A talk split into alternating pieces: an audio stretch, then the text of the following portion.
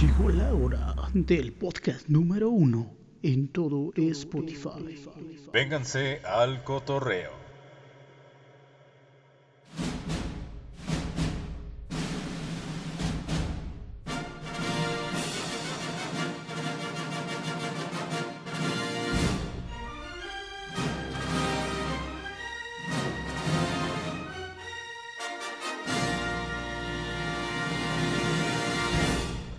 Comenzamos.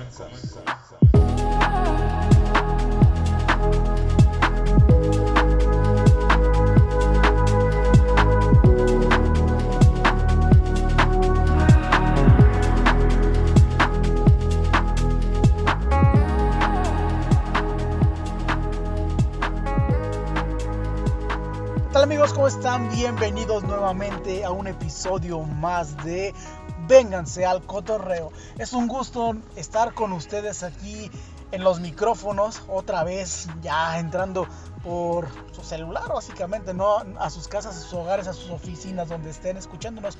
Y pues es un gusto compartir también micrófonos el día de hoy con mi colega, compañero, amiguísimo del alma, Oscar, ¿cómo andas? ¿Qué onda? ¿Cómo estás? Pues bienvenidos aquí otra vez a un capítulo de este podcast que es Vénganse al Cotorreo, eh, con un, un tema nuevo para nosotros en cuestión de platicarlo y, a darle. Y vamos a darle átomos, hermano, porque es un tema ah, que creo que, digo, no lo habíamos sacado porque pues no, habías- no nos habíamos puesto a pensar, oye, ¿por qué no, no hablamos un tema así que nos intriga a todos, ¿no? El cine. Es un tema que es bien extenso, vamos a, se las vamos a resumir aquí. Así es que vénganse al cotorreo. Vénganse al cotorreo. No, y está chido porque fíjate, bueno, ya entrando en tema, ya entrando en calor, vamos a hablar de este, de- del cine porque, pues, cómo ha evolucionado básicamente desde que, pues, por allá a finales de la década, bueno, no década, del siglo, más bien del siglo XIX, cómo inició en Europa esta, eh, pues, el, el cine como tal. Pero vámonos un poquito más atrás antes de llegar a, a los hermanos Lumière. Vámonos primero, pues, ¿qué es el cine? Según a lo que pues se tiene por definición, viene del griego kine, que significa movimiento. Y también se basa en más este pues cosas ¿no? de, de- de la antigüedad, como también lo relacionan mucho pues con el arte, ¿no? Por ahí me comentaba Oscar este, que lo relacionan con diversos artes. Sí, así es. Este, mira, yo para complementarte también y iniciando este, este tema de este podcast, claro, eh, bien lo mencionabas que tiene un significado esto del, del cine y un concepto también de lo que yo aquí consulté en alguna lectura es que es el arte de narrar historias mediante la proyección de imágenes y que, y que consiste en eso de proyectar fotogramas que tú lo acabas de mencionar, esa, esa es este, palabra clave y que era de una manera rápida y sucesiva para crear la ilusión de movimiento. Ah, anexando a esto, eh, también lo mencionas que el cine está compuesto por las diferentes este, otros, otros, otros artes. Entre estos, pues lo menciono, son, son seis este, artes anteriores a, a que se diera el séptimo arte, que es el cine. Entre esos la arquitectura, la escultura, la pintura, la música, la danza y la poesía. Y todo esto dijeron, vamos a englobarlos y vamos a crear el séptimo arte, que es el cine. Exactamente, ¿no? Como toda esta evolución, pero de, a, raíz de todo esto, de, de la ilusión y la obsesión del humano por eh, pues el movimiento, ¿no? Se tienen registros de la primera, digámoslo, el, el primer padre del cine, o el primer pionero del cine. En España hay unas ruinas, no, no son ruinas, son como unas pinturas rupestres en unas cuevas en las cuales pues hay pinturas mismas, valga la rebusnancia, rupestres, en la cual se tienen este, imágenes donde se querían dar o interpretar eh, ya físicamente el movimiento, ¿no? O sea, es un, es un jabalí como con ocho patas, pero lo hicieron no como un monstruo amorfo que, que, que, que se encontraba, sino como para dar la representación de que iba corriendo este animal. Entonces, desde ahí nace, eh, desde, la, desde los inicios de la humanidad, eh, esto eh, por querer representar el movimiento. Posteriormente, pues hubo varios inventos eh, alrededor del mundo, como están las monas chinas, que eran pues las reflexiones de, no, no, no reflexiones no digo pensar, sino la proyección, básicamente. Uno, la palabra del día. Este... de imágenes, o bueno, de sombras más bien, de, sombras sobre una, una tela blanca, pues la, básicamente emulando 2, eh, emulando pues los juegos de sombras que hacíamos o muchos llegamos a hacer cuando estábamos niños, ¿no? Que jugabas y que hacías sombras con las manos. Era ah, también otra forma de representación de movimiento. Ya después fue evolucionando este tema hasta pues lo que conocemos como que se dio en al finales de los siglos XIX, por ahí con los hermanos Lumière, si mal no me acuerdo. Sí, fíjate que que ahí todo lo que comentas se fue, fue evolucionando, se fue, con- se fue este, concretando toda esta, esta idea de, de- de este arte. Y sí, claro, ya por ahí empezó lo que fue la aparición de, de estos personajes, de los hermanos Lumière, que por ahí de, de los años de 1880-85, eh, ellos empezaron a exhibir este cortos de secuencias de entre tiempos de, de 30 segundos, eh, 35 segundos de actividades cotidianas. Yo viene así mi mente a veces en, a lo mejor en algunas películas de, de guerra, de, de la Segunda Guerra Mundial, la Primera Guerra Mundial, donde en efecto eh, ellos pasaban así como que esas secuencias donde grababan a este el pasar lo- los convoys de, de guerra Eh, sí. así como en, en tipo ¿cómo le ahorita le llaman vintage pero así como En ese, tipo ese- retro, eh, ¿no? no, sí, no, y en ese momento era la novedad, lo Era más novedad, nuevo. ¿no? Entonces sí me acuerdo de esas escenas y tengo esa, esa idea de cómo a lo mejor se llegó a proyectar y eran esos, esos cortos de, de, de imágenes y que lo mencionabas, que eran a partir de fotografías o fotogramas que estaban yo creo que empalmadas, yo Yuxtapuestos. ajá, estaban empalmadas o yuxtapuestas como tú lo mencionas y que creaban ese efecto de movimiento. Y fíjate que para ese efecto de movimiento se aprovechó, eh, pues, no sé si fue, se, sea propio llamarlo como una, un- una propiedad del ojo, ¿no? Del ojo humano, que en las cuales pues la retina tiende a retener, valga la redundancia por dos, eh, imágenes, un- una cantidad de milisegundos en el ojo. Entonces, si tú le proyectas eh, imágenes continuas, no se va a dar cuenta de que pues son fotografías separadas, sino que va a agarrar a decir, no, pues es una imagen continua con movimiento. Entonces, de ahí también de de esta, de esto parte, de este principio parte el, el concepto del cine. Y como mencionabas, a partir de los hermanos Lumière y el inicio, y gracias a los inventos que también se, se adicionaron a, como fue pues la- las, la, las, los inventos de, de Thomas Alva Edison, que ayudaron no solamente con la bombilla, sino que él también ayudó a, a, la creación, a la, invención de, de un, no recuerdo el, el- aparato, pero una cámara para capturar eh, principalmente por los movimientos. Era la primera como cámara eh, secuencial que tomaba las fotografías eh, a 24 fotogramas por segundo. Entonces por ahí ya daba pie a todo lo que se venía de la industria del cine. Fíjate que eso, eso fue abriendo ese, ese parteaguas y fue haciéndose ese auge. Y bien lo mencionabas, de a partir de estos años, de, de la aplicación de estos, de estas, este, pues, pues técnicas y tecnologías en, en ese entonces de estos personajes, pues empezaron a, a ver otro, otro tipo de, de escenas eh, y me refiero a, a este tipo de, de ejemplos de las primeras películas que se fueron este, proyectando y entre una de esas eh, yo ahí leí que fue el viaje al centro de la luna y fue ya en los inicios de los años de 1900 y, y este y le fue dando ese, ese impulso, ese plus a, a este arte que, pros- que se iba yo creo que eh, pues sí creando esa, esa, esa sensación, esa ese querer querer ver esas películas, esas imágenes, películas ya proyectadas en secuencia y darle darle ese como esa, esa sensación a, a un público de, de ver algo, ¿no? Sí, no, no, y aparte, o sea, de, de vivir una experiencia de como meterte en los personajes, Eso, ¿no? eso quería decir. Me la ganaste. No, meterse en, en, la historia, ¿no? Porque también cabe mencionar que, bueno, comenzaron con las películas mudas, así que tenías que estar súper inmenso, no parpadear, porque si no ya, no ya no entendías la película. Porque no sé si te acuerdas que las primeras películas salieron como películas mudas. ¿Te acuerdas del famosísimo Charles Chaplin con sus películas mudas? Y, y fíjate, perdón, ¿eh? Y, fíjate que ahí en Charles Chaplin es, es curioso que empezaron con las películas, él empezó con las películas mudas, pero luego también más adelante a ese tipo de películas les agregaron el sonido. Y, es, y eso es correcto, es interesante, porque este, este personaje vivió las dos etapas, el cine mudo y brincó al cine con sonido.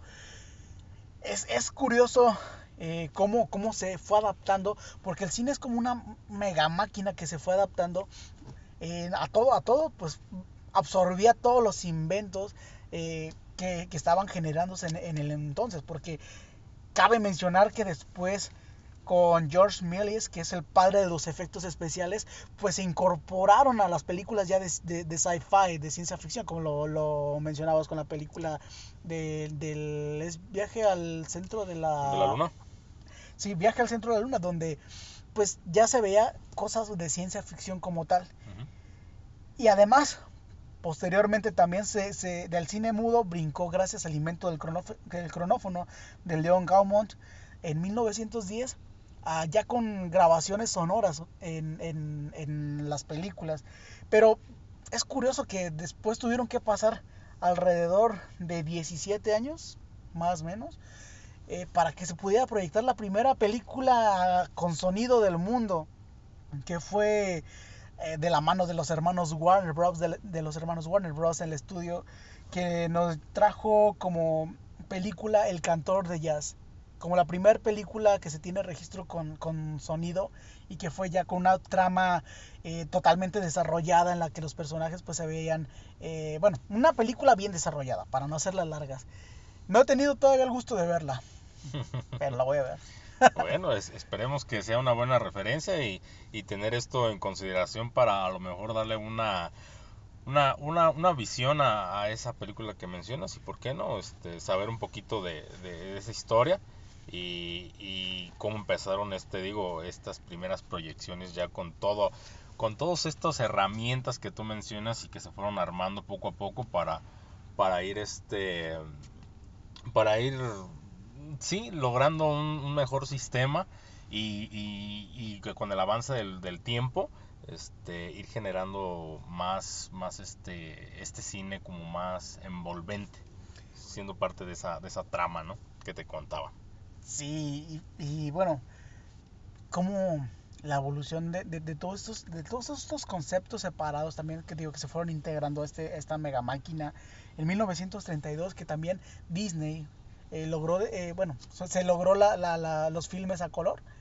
Y se tuvo, bueno, Disney fue hasta 1950 que Disney logró incorporar eh, en sus películas de animación, pues el color como tal. O sea, antes de eso, blanco y negro. Yo antes pensaba que la gente antes veía en blanco y negro por las películas. O sea, se toma el absurdo cuando estaba niño, ¿no? Ideas de niño. Sí, vamos, vamos, este, vamos agregando todo eso, ¿no? Esos conceptos. Eh, eh, lo que es la, la imagen, el sonido. claro. De ahí nos pasamos a, a lo que es la, la imagen del, de blanco y negro y que le da pie a lo que es la imagen a color, que tú lo mencionas. Pero yo creo que a todos estos, estos conceptos, este, toda esta historia que está envolviendo en la, al cine y, la, y su proyección, de ahí también creo que estábamos dejando a un lado el cómo fueron surgiendo las salas de proyección. porque nosotros le conocemos como cine a las salas de proyección. pero el cine es un concepto de arte que le fue dando ese, ese sentido a proyectar imágenes con sonido envolventes en un lugar acondicionado para, para todo público. Y es lo que comentábamos al, al inicio y hace un momento de que, bueno, se, se, fue causando todo esto, de, las salas de cine, para generarte esa experiencia de que tú estás viviendo en carne propia, pues eh, las películas, ¿no? Y como fue evolucionando, como mencionas, porque al inicio cabe recordar de que pues las películas se exhibían en parques.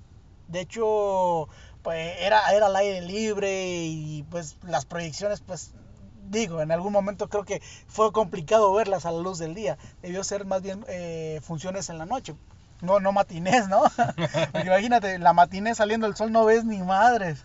No, y er, era parte de esto, de, empezar a generar eh, esas proyecciones eh, a niveles, yo creo que en masa, y de ahí este, lograr llegar a diferentes públicos.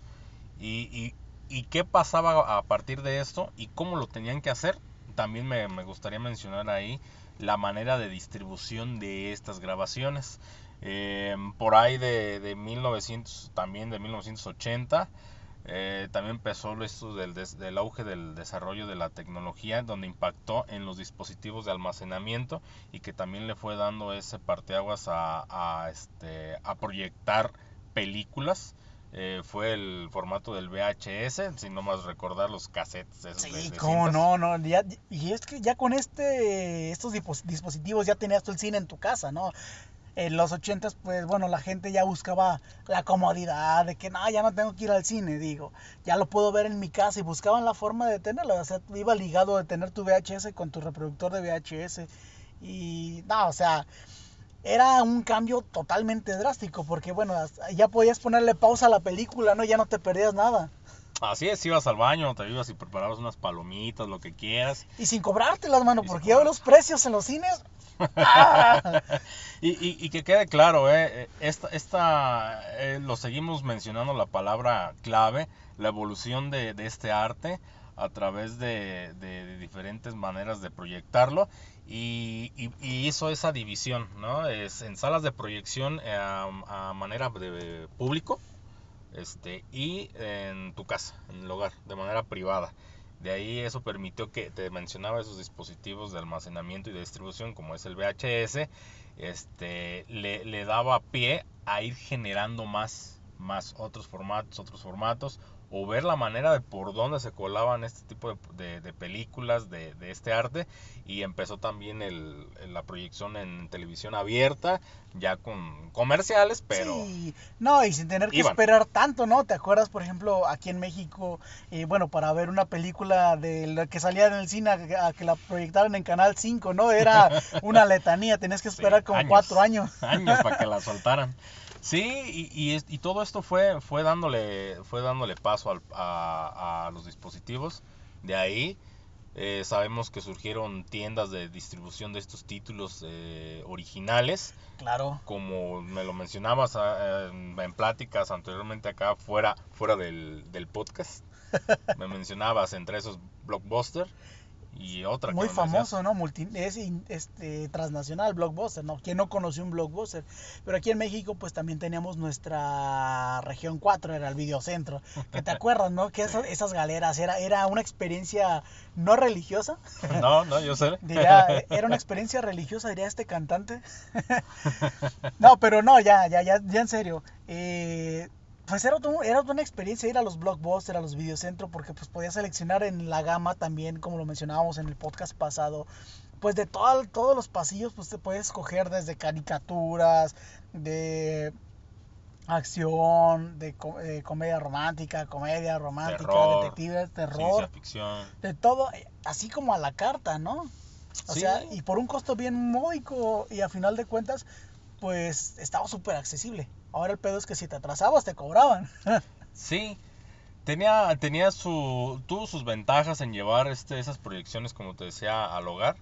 Y, y por ahí, pues, tuvo a lo mejor su pegue, le pegó algo al cine, eso de las proyecciones, pero creo que era parte de esa estrategia de, mercadotecnia, de la distribución de, de, estos títulos. Claro, porque ya, deja, ya no solamente ganabas con el estreno en el cine, sino que también ya ganabas con la venta en retail este, a la venta al, menudeo. Entonces, pues era un plus.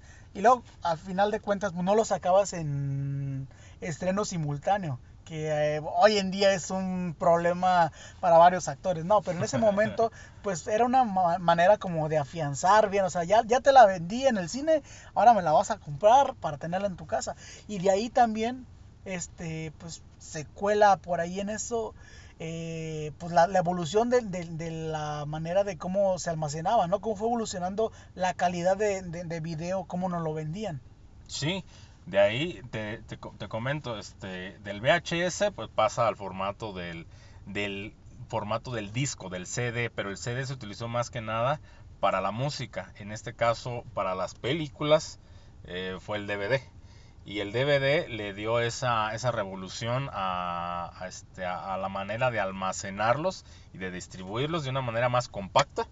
Y, y, y ¿por qué no? También de una, de una manera mejor en calidad de audio y video. Y, y, y, vendieron, ahora sí como dicen allá en allá por la Ciudad de México, en copias, así, una tras otra, en corto. Era, era más redituable, yo así lo veía, y, o así lo veo más bien. Y, este, y yo creo que generó muchas ganancias también el, el este formato. Claro, porque era también otra entrada de dinero, te digo. O sea, este formato, y a final de cuentas, podemos decir de que, bueno, generó ganancias a lo loco y no así, pues también, aunque le haya mermado la piratería, que en México eso no existe, eso no pasa, amigo. Eso es, eso es harina de otro costal. Pero, o sea, a final de cuentas siguió vendiendo y siguió complementando al cine. Sí. Nunca hubo una competencia entre no. estos formatos. Al final, eh, pues fue, complementa fue complementario totalmente. Eh, y aparte, pues bueno, podías ver la película la vez, las veces que quisieras. Y luego Así de es. ahí esto, eh, me, me, gustaría agarrarme de esto. Porque también eh, había un dicho, no sé, bueno, no un dicho, sino una creepypasta o más bien una leyenda urbana de te contaba el otro día acerca de Blockbuster y Netflix, pero te la voy a contar más adelante. Sí, ahorita le damos porque para allá vamos, ¿no? Es, es, es parte, te digo, de, de esta evolución de, la, de las proyecciones de, de, de, este, de este arte. Este, ¿Y entre tu arte y mi arte? Entre tu arte y mi arte. Yo prefiero mi arte. pero no temas que solamente Judas temió. Así es que está bien, está bien. Prosigamos. No, no, no, no, no, no. Es no, el es, es tu podcast. arte. Es, es, que tenemos que venir al cotorreo, tenemos que venir al cotorreo. Sí, es, parte, de, es parte de este show. Bueno, y, y todavía agregando a esto, eh, para hacer nada más ahí, para ya cerrar este paréntesis de la distribución de, de estas, de estas películas, de este arte, del, del cine, eh, para ahí del DVD pasó al Blu-ray. Y el Blu-ray. bueno, fuera que fuera mi arte, pero. ¿Qué pasó? oh, tú estás diciendo que es mi arte, pues yo lo tomo y, y te, te, lo doy y te lo doy y te lo vendo si quieres. Provecho, joven. No, no, no, no, pero sí, o sea, es, ese brinco, ¿no? Ya cerrando el paréntesis. Se quedó ahí. Actualmente estamos en el Blu-ray. Originalmente, oficialmente, Blu-ray. No ha, no ha salido otro formato en el cual nos puedan proporcionar este, estas películas y que nosotros las podamos proyectar en nuestras casas y o tenerlas ahí también como colección. Hasta ahí nos hemos quedado. Ya de ahí. En formato físico, hasta físico, ahorita. Se acaba de mencionar que en formato físico. físico solamente se quedó hasta el Blu-ray. Así es. Ya, este, ya en formatos digitales, pues apareció la, la época digital por ahí en 2005, no, 2006, con YouTube. Ah, YouTube, la plataforma que pasó a revolucionar toda la industria, no solamente de la música, no solamente pues del arte y no quiero decir que mi arte. oh, seguimos con las miadas. Pero son, no, en, son en, tosadas en, o, miadas. En la, en la economía, en, todo. Y el cine, que también pues es un es un medio de expresión artística, ¿no? Eh, para no decir que no. no regresar a lo mismo. Fíjate que sí me gustaría que, que, ahí, como me dijiste hace un momento, que sí aventaras ese dato, ¿no? De, de decir cómo empezó. Ah, espérate que lleguemos, aguántame. Vamos a, vamos, a, vamos, a, vamos a mantenerlos entretenidos para que no se vayan, para que se esperen de menos por el dato. Cuando bueno. llega YouTube, revoluciona todo, porque pues ya no, ya no necesitamos ir a comprar las películas en formato físico, ¿no? Porque ya, el, digo, no de manera ¿Oficial? muy legal, oficial y de por el, la vía buena, pues podías tener las películas, pero eran pues un servicio, es, era, sigue como un servicio gratuito, pero pues ahora ya no hay películas, o sea, ya comenzaron con derechos de autor, fue evolucionando la plataforma, pero en ese momento los inicios eh, sí mermó, sí mermó, digo, no en gran cantidad, pero sí la gente pues ya podías este, ver las películas, ¿no? Que querías ver, no sé, el Rey León y te ibas a YouTube, Rey León, y aunque te lo dividieran en 20 videos, pero ibas y lo veías, porque creo que YouTube también tenía un límite de videos, de duración del video, creo que más, si mal no recuerdo era una hora. En los primeros eh, cuatro años de, de, vida de, de YouTube Posteriormente, a la par, eh, me gustaría decir que casi a la par, surgen estas plataformas. La principal plataforma o la pionera de plataforma de streaming eh, de video, que es Netflix. Netflix que, pues, si bien no era una, una compañía nueva, una empresa nueva, pues ya tenía años en el mercado. Y por ahí ahora, ahora sí se la suelto. Eh, cuéntala, cuéntala. Por ahí ya retomándolo, ¿no? De que Suéltala que ya camina sola, dijeron por ahí. decían, comentaban, dialogaban Ok. de que, bueno, hace años en los noventas, Cuenta la de leyenda. cuenta la cuenta la leyenda que Blockbuster rechazó comprar a Netflix. ¿Y esto por qué? Pues que porque no lo veían redituable, rentable. N cosas que le quieras poner, N pretextos. Y digo, mucha gente dice, sí, no, qué mal, porque Blockbuster ya no existe, eh, dejaron ir la oportunidad de sus vidas. Pero bueno, ahora No. vamos a regresar como lo comentábamos. La diferencia de formatos en el momento. Netflix en ese momento existía como un catálogo igual que ahora, pero de préstamos de videos. O sea, a ti te prestaban un VHS, un DVD, este para pues que lo vieras y después lo regresabas. Digo, en México eso no no me tocó verlo, a mí personalmente creo que nada más en Estados Unidos. Moralmente creo que hubieran pasado cosas muy feas. Eh, pero pagabas una suscripción como actualmente se hace con Netflix, entonces Ok. ya posteriormente pues terminabas de ver la película, la regresabas y creo que el porte lo pagaba la empresa. En ese momento Blockbuster pues lo que le dejaba era también la renta de películas pero en sus locaciones físicas, entonces creo que ahí muchas muchas veces la gente eh, se deja ir por la primera de esa que, que ve, ¿no? De, de- La primera imagen, digamos. Sí, ¿no? no, claro. Y no ven el trasfondo de las cosas. A lo que voy es de que, eh, pues, Netflix es lo que es hoy ahora porque fueron visionarios, ¿no? Si hubiera sido Blockbuster, quizás no tendríamos el día de hoy, pues, toda esta parte de streaming. Y bueno, en ese momento también cabe mencionar, pues, que los... eh, el, el segmento de negocio o como veían el negocio eh, Blockbuster pues no eran afín con las ideas. Y yo, yo ya estaba que se me caía ese pinche dato. Para darlo, ¿no? Da- datos, datos inútiles parte 1 Eh, suena interesante cómo empezó entonces esto de, de surgir la- las, las plataformas de, de streaming. y si te fijas no es algo nuevo No, ¿Sal- tiene, tienes razón. O sea, ya que tomas el dato de, de- años, de décadas pasadas, lo podemos decir así ya, eh, qué viejo estamos suena perturbador. qué bueno que es perturbador y no con M Y, y, sí, es algo que, que, que tenía que, te digo, que era parte de, esta evolución, de la proyección de, de, este arte, sigo insistiendo, eh, fue marcando muchas etapas de, de esta sociedad, de generaciones tras generaciones. Yo, yo no recuerdo, al menos yo nunca tuve la, la este, pues sí, la, la experiencia a lo mejor de, de ir indagando en, en, en, este, el internet porque no tenía yo tanto mucho, o sea, no tenía mucho en el, en el en, eh, acceso al internet porque Ya, también fue, fue parte del inter, fue parte también de, del desarrollo de, de esto del internet, del surgimiento y fueron también surgiendo todo este tipo de, de- cosas. claro claro. Y no y te, y te das cuenta bueno viendo el cine ha evolucionado con la con la humanidad básicamente mi palabra favorita del día de hoy eh, Bueno, todavía no, ¿eh? Todavía no, todavía no. Todavía tiene chance. Todavía hay chance.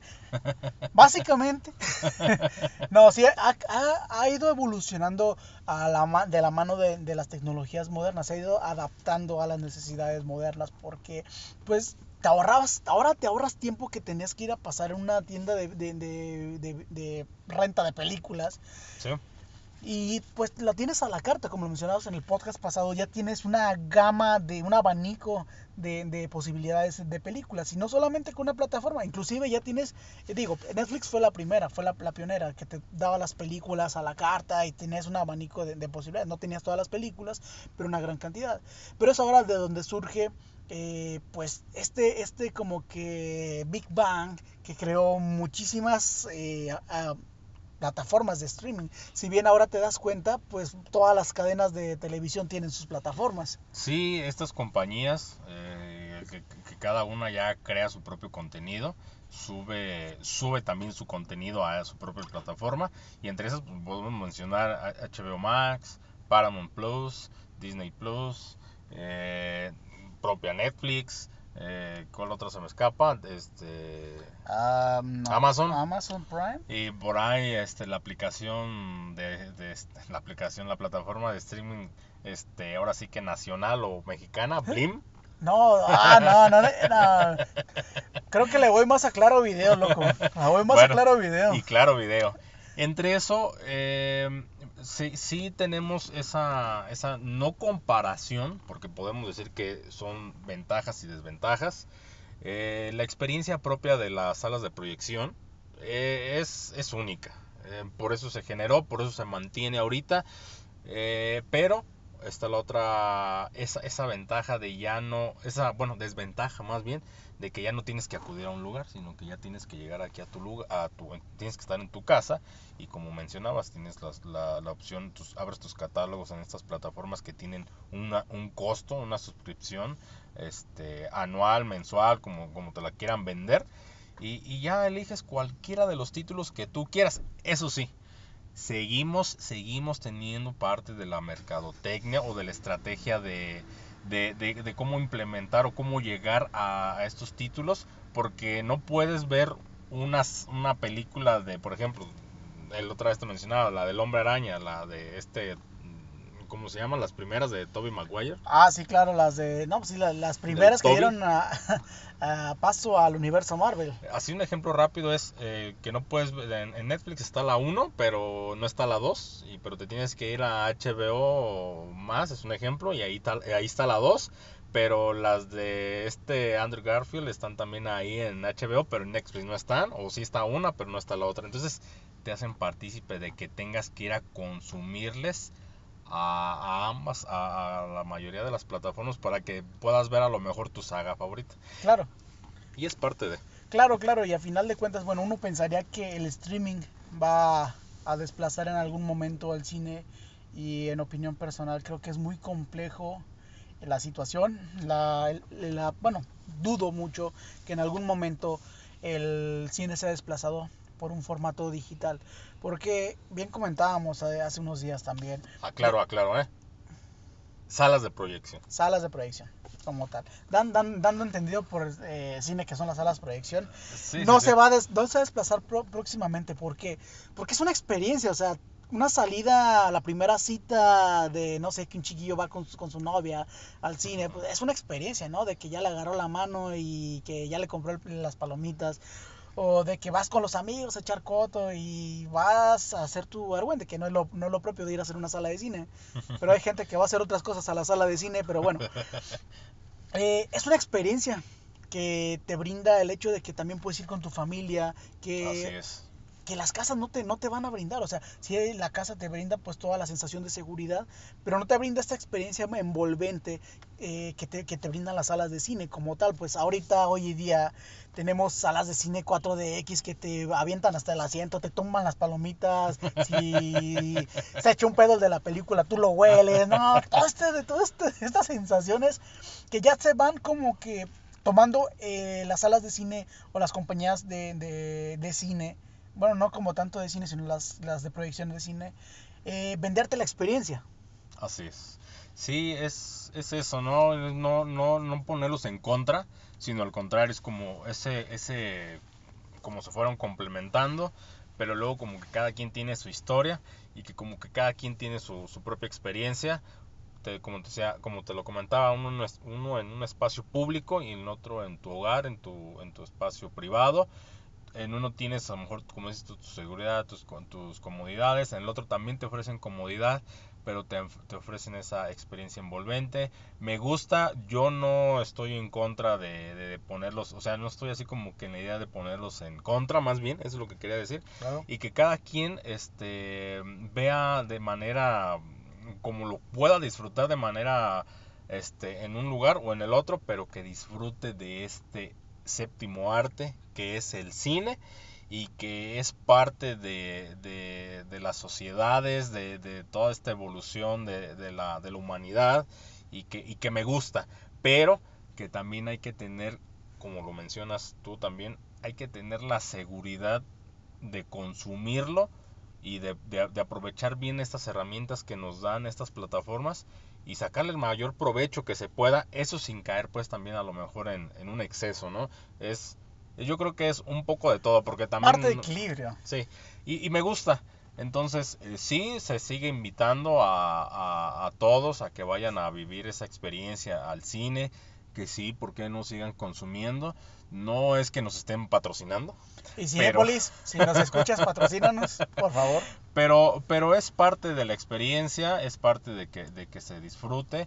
Y tampoco nos está patrocinando las otras compañías de, de las plataformas de streaming, pero también es bueno que también tengamos ahí en casa todo este, a, a, la, mano, a la carta y poder consumir. Claro, y, dentro de nuestras posibilidades, ¿no? Básicamente, porque hay paquetes para todas las posibilidades, o sea, no es necesario, digo, que... Sí, y es afín a los gustos, ¿no? No es, necesario, digo, que uno tenga todas las plataformas, ¿no? Sino que, bueno, a mí me gusta el contenido de esta, y me voy con esta. O sea, también es como que, pues, hay de dónde escoger. Hay para todos los pues, gustos. Pues escoge. y vénganse al cotorreo. Y vénganse al cotorreo. Y bueno, este fue nuestro... ¿Qué vamos? Episodio número 3. Yes, con el piloto. Vamos en el episodio número 3.